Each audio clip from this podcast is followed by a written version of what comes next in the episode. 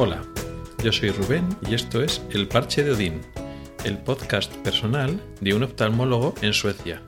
Este es el sexto episodio y vamos a seguir hablando del tema que introdujimos en el episodio anterior.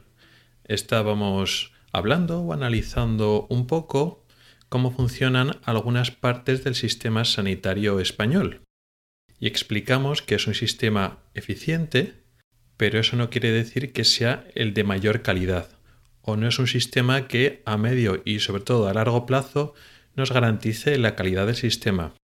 Apuntamos ya a un problema de base, que es que la mayoría o la mayor parte de esa eficiencia se consiguen pagando poco a los sanitarios, es decir, sueldos bajos.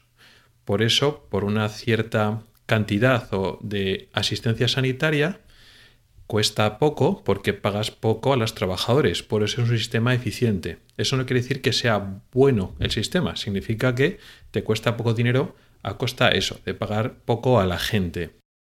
También dejamos caer en este último episodio que este sistema no parece muy sostenible a medio y largo plazo, por lo que podemos pensar de alguna manera, históricamente, la gente, las enfermeras, los médicos y el resto de sanitarios y personal no sanitario, pues ha ido tragando porque se le paguen poco, muy poco en comparación con otros países similares a los nuestros, pero eso parece que no se va a mantener indefinidamente. Sin embargo, lo que amenaza a la sostenibilidad de nuestro sistema sanitario español no es solo un problema de los sueldos, también del sistema de baremos y lo que hoy vamos a analizar un poco que es la meritocracia o la presunta meritocracia, es decir, cómo se tienen en cuenta los méritos a la hora de ser contratado, a la hora de tu tipo de contrato, cuánto cobras, si te cogen para ti, si no te cogen a ti, algunos privilegios, por decirlo así, y cómo, digamos, se van jerarquizando las diferentes personas que trabajan en el sistema sanitario, cómo se gratifica o cómo se penaliza, digamos, tus capacidades, tus competencias, y se supone que eso se basa a tus méritos. Y vamos a hoy analizar un poquito hasta qué punto eso es cierto o no. Esta baremación o estos requisitos o cómo te clasifican o cómo tienen en cuenta estos presuntos méritos es importante porque en algunos conceptos como las bolsas de trabajo, pues estás más arriba o más abajo en la bolsa de trabajo, eh, depende de una puntuación que depende de estos méritos, con lo cual si trabajas o no trabajas, si trabajas antes o trabajas después, depende de eso. Incluso trabajando, que tu contrato sea más estable o menos estable, que tengas más o menos derecho a vacaciones, a permisos, a días libres, eso, todo eso depende de tu categoría profesional y eso es lo mismo, depende de los baremos. Incluso lo que tú puedas cobrar dentro de una misma categoría profesional, dentro de, por ejemplo, la categoría de médicos, no todos los médicos cobran lo mismo, también, porque hay unos baremos o unas diferencias. Y eso parece que también depende de estos famosos méritos o baremos, con lo cual es importante, no es una cuestión secundaria, sino es una cuestión bastante importante, porque en última instancia es como sientes cómo valoran tu trabajo, cómo eres valorado y cómo, digamos, te tratan las ventajas, los inconvenientes, más allá del salario, que también, que el salario también depende de estos baremos, pero otras muchas cosas más.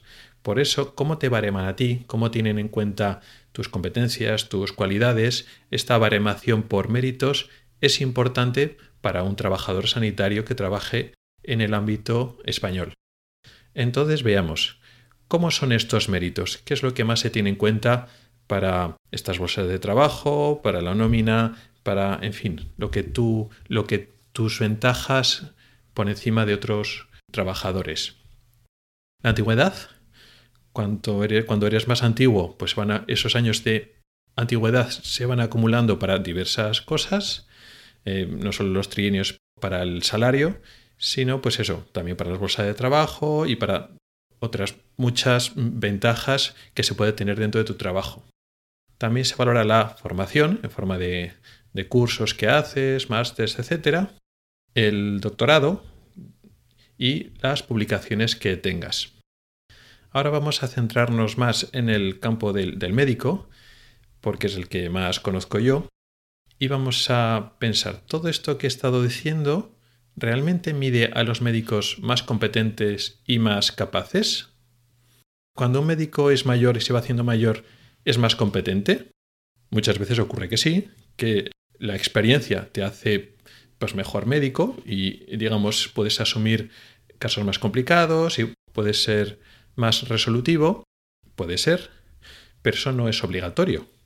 Es decir, una persona que según va cumpliendo años va cobrando más y va teniendo más ventajas, más días de vacaciones, etcétera, no se le evalúa de que realmente sea más competente, ni se le evalúa dentro del servicio como una persona más de consultor donde le remiten los casos más complicados o donde colabora más y es más eficiente el servicio. No, eso no se valora. Eso se recibe solo por cumplir años y estar en el servicio.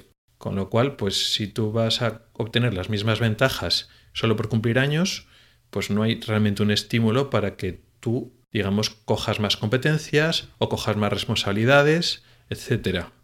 Con lo cual, la antigüedad de por sí, si no evalúas nada más, pues no parece que ocurra eso. Con la formación ocurre ahora aquí un poco lo mismo. Como hay una demanda de formación para acumular créditos para el tema de la carrera profesional, pues tienes que acumular una serie de créditos, pues entonces hay unos cursos, muchos de esos son online o muchos cursos que son un poco que luego no te evalúan, si no es mm, por cumplir el, digamos, el requisito. Entonces vas acumulando certificados, papelitos para, pues eso, ponerlo en tu carrera profesional o apuntar los baremos de las oposiciones, en las bolsas de trabajo, etc. ¿Eso quiere decir que quien ha hecho más cursos, cursitos de estos es mejor profesional? Pues tampoco. Y con el doctorado, pues pasa un poco lo mismo. Y con las publicaciones pasa lo mismo. El doctorado y las publicaciones son eventos importantes en la carrera de un científico cara a la investigación, el hecho de que un médico pues haga doctorado, tenga publicaciones, está muy bien, pero no quiere decir que eso se traduzca directamente a que el médico sea más competente en el área asistencial. También puede ser interesante que en tu unidad asistencial pues tengas médicos con más vocación investigadora. Pero aquí estamos mezclando todo lo mismo. Igual no tienes perfiles diferentes de médicos más investigadores, médicos más clínicos. El hecho de acumular publicaciones no quiere decir que seas mejor profesional, no lo está midiendo directamente. A cuento de esto, y por aclararlo un poquito más, yo recuerdo un par de anécdotas sobre cómo a veces este tipo de méritos no se traslada directamente a, digamos, la competencia profesional. Los médicos tenemos lo que se llama examen MIR, que es el examen que tenemos que superar después de acabar la, carrera, la licenciatura en medicina y cirugía, para acceder a la formación especializada. Para ser residentes de una especialidad tienes que eh, aprobar el examen MIR y tener número suficiente para acceder a la especialidad que quieres en el sitio donde quieres. En la época donde yo estudié, pues bueno, era difícil porque había bastantes más de los que se presentaban que los puestos que había. Y entonces, pues la gente se presentaba y algunos aprobaban a la primera y otros no aprobaban la primera y se tenía que presentar al año siguiente y había personas que estaban dos, tres años presentándose. El examen se supone que era una forma de valorar la competencia de los médicos. ¿Realmente es una prueba justa y perfecta? Pues, pues no. Había médicos que podían ser y llegan a ser muy competentes aunque tengan dificultades para aprobar ese examen y lo mismo, gente que pues, es muy bueno en el examen o retiene muy bien los conceptos, pero luego después le falta pues empatía o capacidades manuales para ser cirujano, etc. O sea que tampoco un solo examen MIR no es la prueba perfecta que lo arregle todo. Pero pasaba que personas que se presentaban una vez y los, no sacan el examen MIR, otra vez y otra vez, pues claro, al final no sacaban el examen y lo que hacían en ese momento, siendo ya médicos porque han aprobado el examen, pero sin la especialidad, es hacer el doctorado mientras tanto. ¿Por qué? Porque eso te daba puntos para el examen. De esa manera que hacían el doctorado y luego después cuando se presentaban el examen, es el doctorado le daba unos puntos extra para aprobar el examen. Y luego ocurría que, pues, cuando ya estabas ya en tu residencia, en haciendo la especialidad, había residentes de primer, segundo año, La mayoría no tenían el doctorado porque eh, habían aprobado el examen relativamente pronto y no habían tenido tiempo ni plantearse investigación ni doctorado, sino habían acabado la carrera y estaban haciendo la especialidad. Y había otras personas que sí que tenían el doctorado. Pues ocurría que las personas que tenían el doctorado no solían ser personas con mucha más capacidad investigadora o mucha más competencia clínica de por sí, sino eran personas que normalmente les había costado más sacar el examen MIR. ¿Eso quiere decir que van a ser peores médicos? No, no, obligatoriamente, pero tampoco les hacía mejores por hacer el doctorado.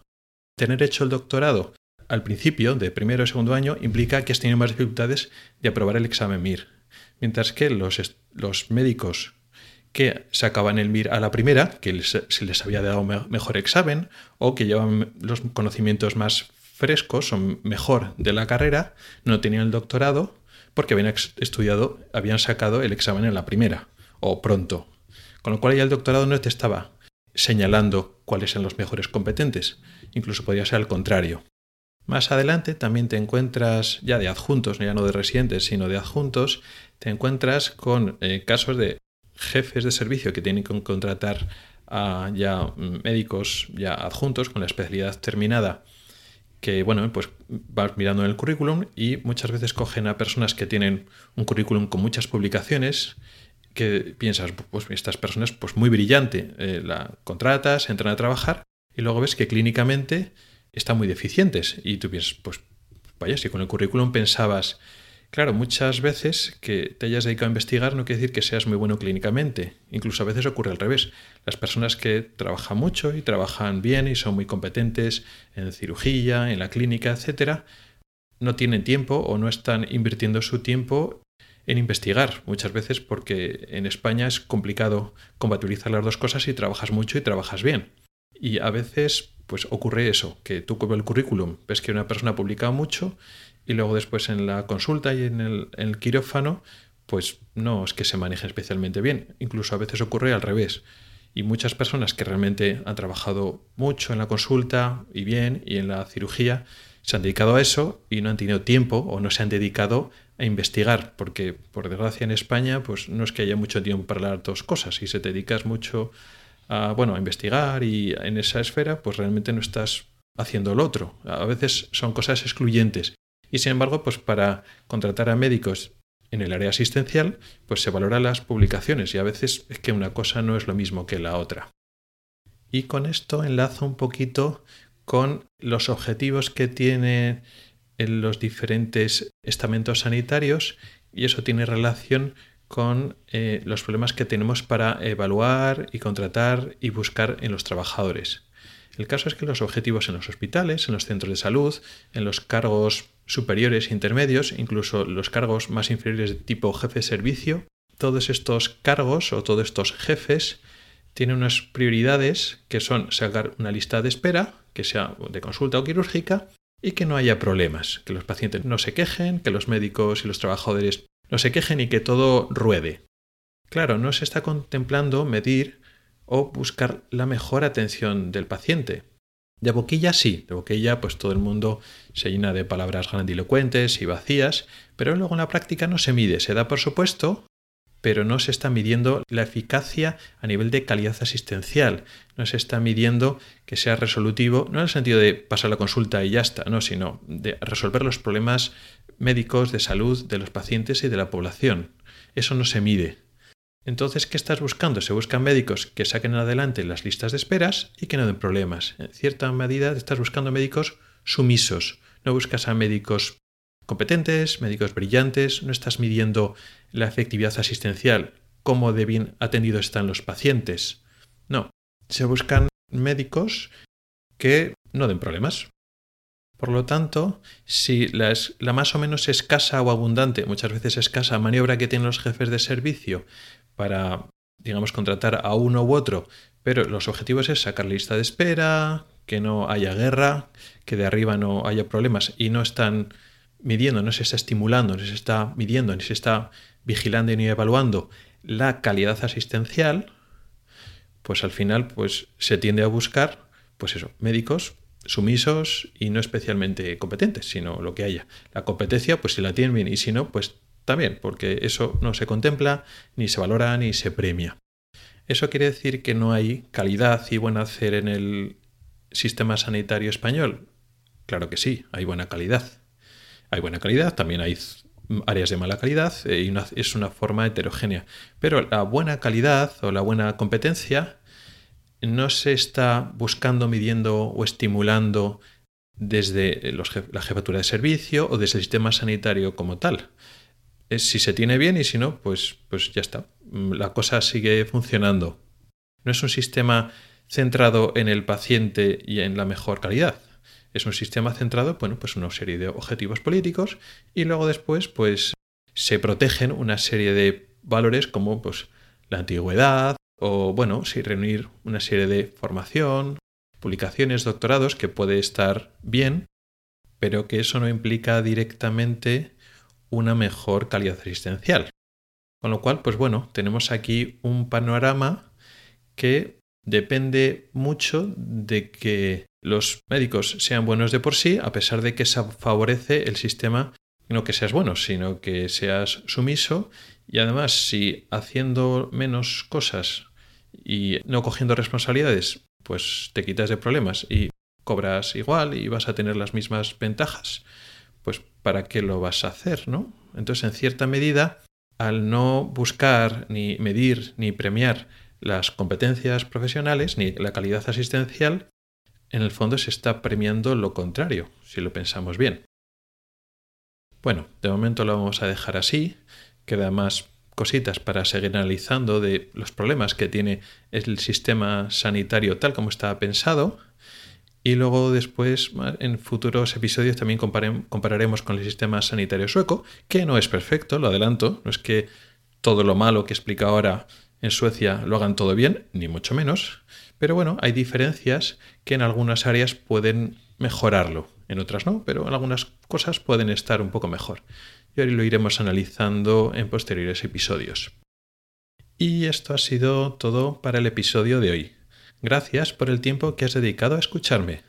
Puedes contactar conmigo por correo electrónico en elparchedeodin.gmail.com o por Twitter en arroba elparchedeodin. Puedes preguntar dudas, proponer temas o hacer comentarios. También puedes entrar al grupo de Telegram que se llama igual, arroba elparchedeodin. Nos oímos la próxima semana. Hasta el próximo episodio.